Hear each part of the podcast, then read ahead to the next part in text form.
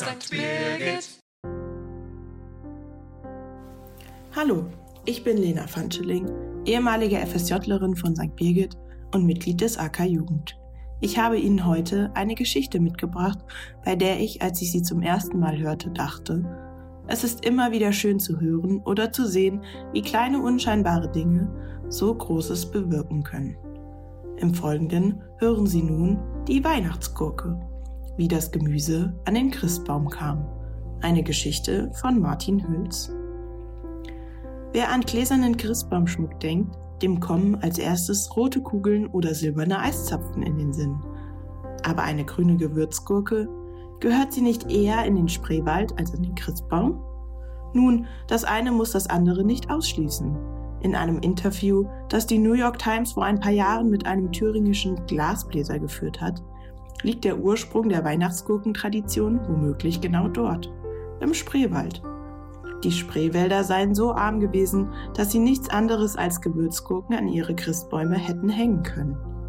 Mit Auswanderern sei diese Erinnerung an die Heimat dann nach Amerika gelangt.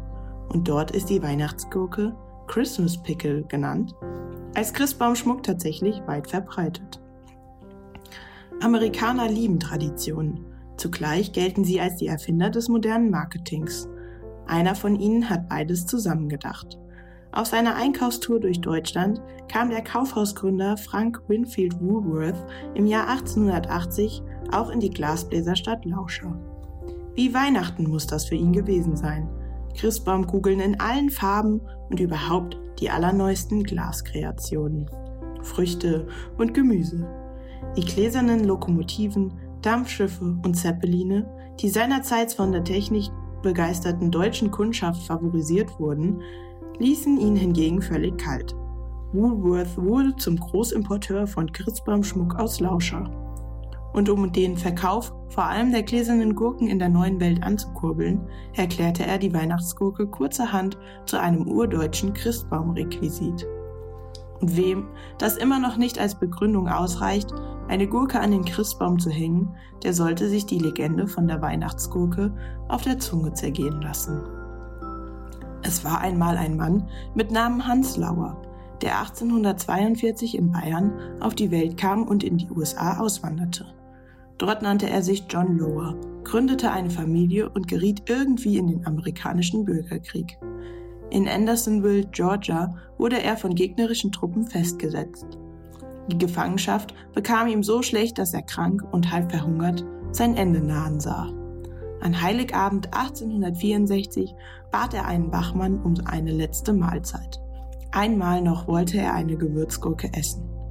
Der Wachmann erfüllte ihm den Wunsch und Lower kam wieder zu Kräften.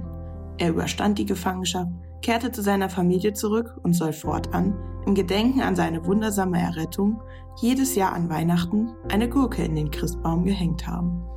Mit dieser Weihnachtsgurke war ein Versprechen verbunden. Wer sie als erstes im Christbaum entdeckte, dem verhieß sie Glück für ein ganzes Jahr. Wir lernen, auch etwas so Unscheinbares wie eine Gewürzgurke kann zur rechten Zeit am rechten Ort Großes vollbringen. Und sei es auch nur als Gesprächsthema unterm Weihnachtsbaum.